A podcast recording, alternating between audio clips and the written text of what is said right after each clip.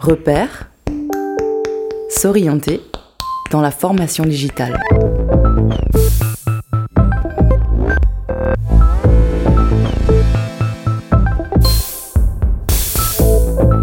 Repère.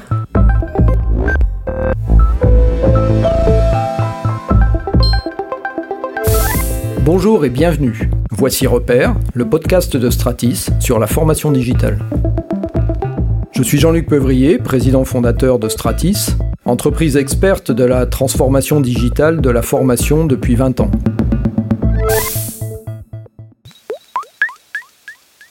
Aujourd'hui, je vous propose de nous pencher sur la question suivante quelle formation digitale pour quel public?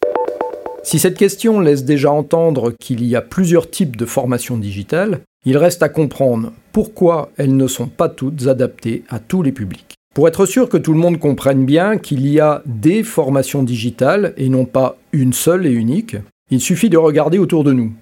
Pour traiter d'un même sujet, il ne vient à l'idée de personne de proposer les mêmes parcours, les mêmes méthodes, les mêmes contenus si l'on s'adresse à des écoliers, des étudiants, des ingénieurs, ou encore à des migrants sans qualification. Alors pourquoi en serait-il autrement pour les formations numériques? On peut aussi renforcer ce constat en rappelant l'une des composantes fondamentales de l'ingénierie de formation. Les objectifs d'apprentissage d'une formation sont définis pour un public clairement caractérisé. Cela étant dit, quels sont ces différents publics et quels dispositifs de formation multimodale et digitale est-on en mesure de leur proposer aujourd'hui? Si l'on est salarié ou plus généralement un professionnel ayant besoin d'acquérir de nouvelles compétences, les solutions sont très nombreuses. Pour des compétences procédurales, par exemple, le microlearning qui consiste à fournir des capsules de courte durée est bien adapté à l'atteinte d'objectifs précis. Dans des environnements complexes, voire dangereux, les formations immersives de type réalité virtuelle ou serious game permettent de s'entraîner à l'infini sans se soucier des conséquences. L'erreur devient alors source d'apprentissage. Quand les formations prennent la forme de parcours de plusieurs semaines, elles deviennent alors multimodales. Elles peuvent ainsi combiner des technologies, des méthodes pédagogiques et des situations variées où le social learning, qu'il soit réel ou virtuel, est alors fortement encouragé. Si l'on est étudiant ou apprenti, notre parcours de formation sera certifiant et multimodal. Ces parcours se composent désormais d'une grande variété de ressources d'apprentissage, des plus statiques aux plus interactives. Ils permettent de valider l'acquisition de compétences au fil des mois selon un référentiel déterminé. Mais ils ne sont pas synonymes d'isolement. Les interactions et l'apprentissage entre pairs se développent, invitant les apprenants à être eux-mêmes producteurs de contenu et de connaissances. Les solutions d'apprentissage immersif, même si leur coût en limite le développement, permettent, comme pour les salariés, de découvrir et d'expérimenter des situations professionnelles jusqu'alors inaccessibles. Si l'on est un particulier, les objectifs personnels qui guident nos apprentissages peuvent être très différents. Si l'on ajoute à cela que le grand public a développé l'habitude de rechercher des tutoriels et des vidéos sur Internet pour obtenir des réponses immédiates, les formations digitales doivent désormais être accessibles aisément et réalisables sur tout type d'équipement. Les MOOC en sont une des traductions. Ils sont gratuits et laissent beaucoup de liberté dans l'exécution du parcours. Les plus aboutis d'entre eux savent rendre l'apprenant acteur en lui proposant des formats de ressources et des activités variées.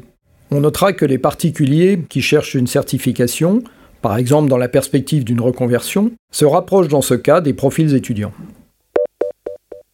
Le dernier public sur lequel nous pouvons poser notre regard n'a ni statut ni nom particulier. Il s'agit des personnes ayant un très faible niveau de qualification, quelquefois déscolarisées, voire en situation d'illettrisme. Si au siècle dernier, le XXe, beaucoup étaient convaincus que les formations numériques n'étaient pas faites pour elles, la réalité est aujourd'hui bien différente, et fort heureusement. Les dispositifs de formation qui leur sont proposés doivent bien entendu être adaptés ou s'adapter à leurs difficultés personnelles. Rarement déployés en auto-formation, ils combinent le plus souvent des médias audio et vidéo interactifs, ainsi que des applications immersives. De plus, ils apportent une guidance rassurante permettant des apprentissages sans contrainte. Les solutions de formation digitale sont donc aussi nombreuses et variées que les publics le sont eux-mêmes, du jeune enfant en maternelle au retraité se perfectionnant par passion. On retiendra néanmoins qu'aucune technologie, qu'aucune méthode n'est réservée à un public en particulier. Il revient aux enseignants et aux formateurs de les explorer et de les adapter à leur public. Pour parler plus particulièrement des publics les plus éloignés de l'éducation et de l'emploi, je vous propose d'en discuter désormais avec Jean van der Spelden. Jean est un expert reconnu de l'individualisation et de l'auto-formation accompagnée avec les usages du numérique. Jean, tu as accompagné dans de nombreuses structures le développement des usages du numérique pour les publics les plus en difficulté. Est-ce qu'un fait, une expérience particulière t'a marqué?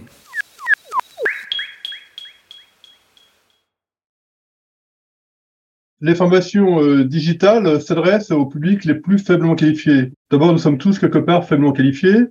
Et je rappelle qu'en France, comme dans tous les pays de l'OCDE, les plus, faiblement qualifiés sont les plus nombreux. Pour moi, formation digitale, c'est des formations multimodales. Il y a plusieurs modalités. Et quand on parle de modalités, tout de suite, on pense à présence et distance.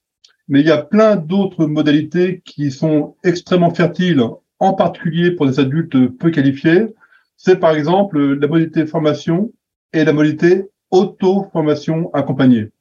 Et donc, le fait de mettre en place des actions de, type formation multimodale donne la place aux organismes de formation pour euh, séquencer les parcours avec des temps d'auto-formation accompagnée qui sont, de mon point de vue, extrêmement intéressants, extrêmement fertiles pour des adultes peu qualifiés.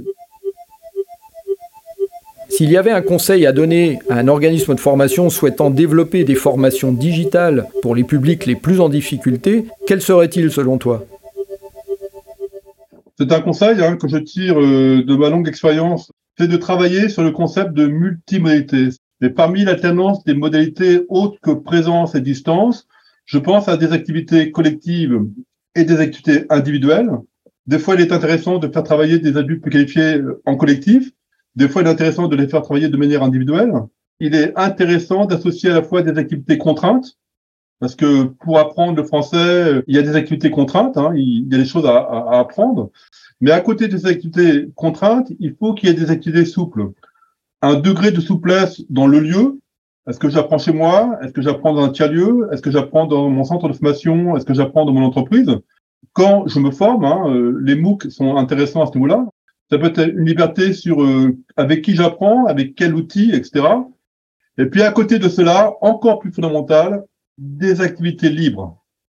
C'est donner la possibilité à l'apprenant de gérer lui-même ses espaces-temps pour qu'il puisse, de par sa, sa créativité, euh, son expérience, euh, ses envies, etc., produire des choses seul ou ensemble qui ne sont pas prévus dans le parcours de formation.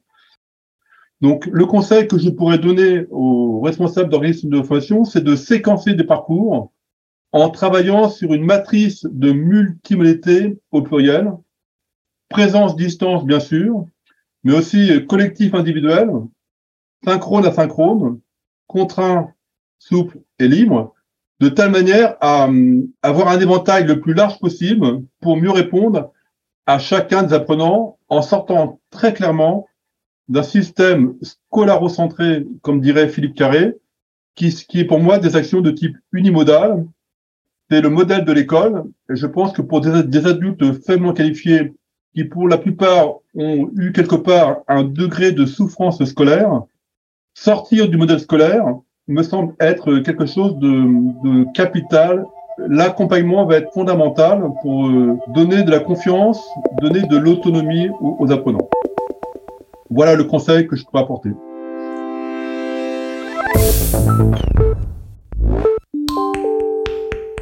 Pour aller plus loin, abonnez-vous à la page LinkedIn de Stratis.